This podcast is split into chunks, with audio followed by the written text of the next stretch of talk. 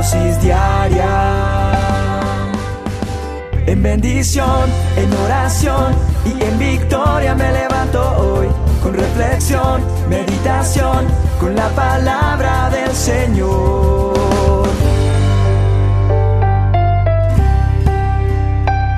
Con William Arana.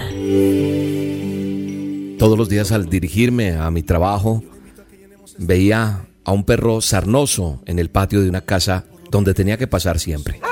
Veía a ese perro y lo miraba, la, ladraba mucho, tenía su pelaje sucio, estaba lleno de nudos.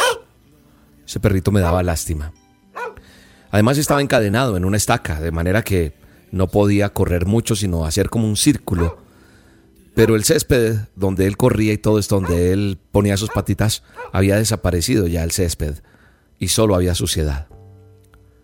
En los días de lluvia, ese patio se convertía en un enorme lodazal lleno de barro en el que ese perrito se sentaba, de modo que el barro le llegaba hasta casi todo su cuerpo y le untaba todas sus patitas. Y si el día era demasiado caluroso, el perro no estaba mejor, ya que no tenía ningún refugio para donde resguardarse de ese solo, de ese inclemente calor. Se acercó la temporada de, de lluvia, de invierno, y yo tenía la esperanza, como todos los días tenía que pasar por allí tenía que observar ese cuadro, tenía esperanza de que los dueños de ese perrito le iban a comprar una casita, porque empezaba el invierno fuerte, inclemente, pero no lo hicieron. Así que yo decidí comprarse, comprarle su casita, un lugar donde él se refugiara. Así que encontré en, por internet una casita mm, de segunda mano que era muy encantadora, parecía un iglú, y la llevé a esa casa, golpeé, timbré y me la aceptó el dueño. Le dije que, yo había comprado esa casa para el animalito pensando que de pronto le iba a ser útil. El hombre la aceptó gustosamente y la colocó en el patio. Cada mañana, cuando pasaba, yo mantenía la esperanza de ver a ese perro descansando dentro de la casita que le había comprado. Pero no, él se la pasaba en el polvo, en ese barro, dependiendo, se mantenía echado sobre eso. Pasó un año entero desde que le compré la casita y la casita estaba ahí, sola. Y él afuera. El refugio ahí, el alivio. Pero el perro no le hacía caso alguno a ese refugio, a ese alivio. Y eso me hizo sentir muy triste. Y sabe una cosa, puedo imaginarme, aunque solo un poco, cómo se siente Dios cuando nos ve, cuando nos ve viviendo aquí en la tierra. Él mira nuestra condición de pronto terrible que estamos llevando, algunas veces miserable, y Él se ofrece a sí mismo como, como ese refugio, como ese consuelo. Pero muchas veces no queremos la protección. Preferimos el barro, preferimos el calor, preferimos las inclemencias, preferimos el dolor. Preferimos esas emociones, aparentemente, la excitación, la diversión, y vivimos más para nosotros mismos. Cuando vivir para Dios nos va a traer mucha más felicidad y más satisfacción.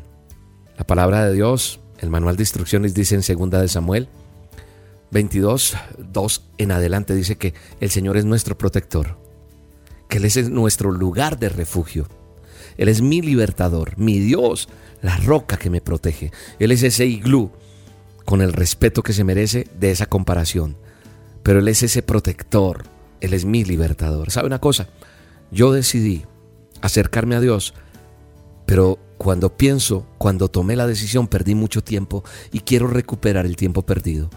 No me cansaré y le pido a Dios que me dé las fuerzas necesarias para seguir presentándome donde Él diga, haciendo las dosis que Él diga y no parar. Porque muchas veces las personas pasan la vida sin hacerle caso a Dios. ¿Sabes lo que más me duele? Es que lo vemos como el último recurso. Y estoy seguro de que Dios se siente feliz cuando, cuando nosotros finalmente aceptamos conocerle. Y Él va a estar feliz, claro. Pero habría sido mucho mejor si lo hubiéramos conocido o encontrado cuando éramos jóvenes.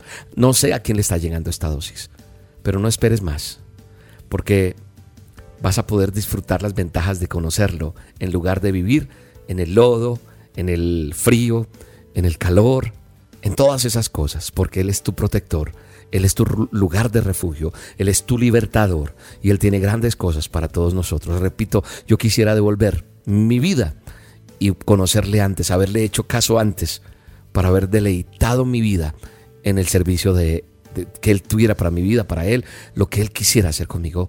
Y el tiempo ya no es el mismo. Hoy te invito a que te acerques a Él, a que le digas, Señor, eres mi protector, en ti me refugio, tú me das libertad, tú eres mi roca, tú eres mi protección. Te bendigo en el poderoso nombre de Jesús. Un abrazo. Pues el que me cuida se levantará. Mi casa sostiene en la tempestad. Yo creo en Cristo que está.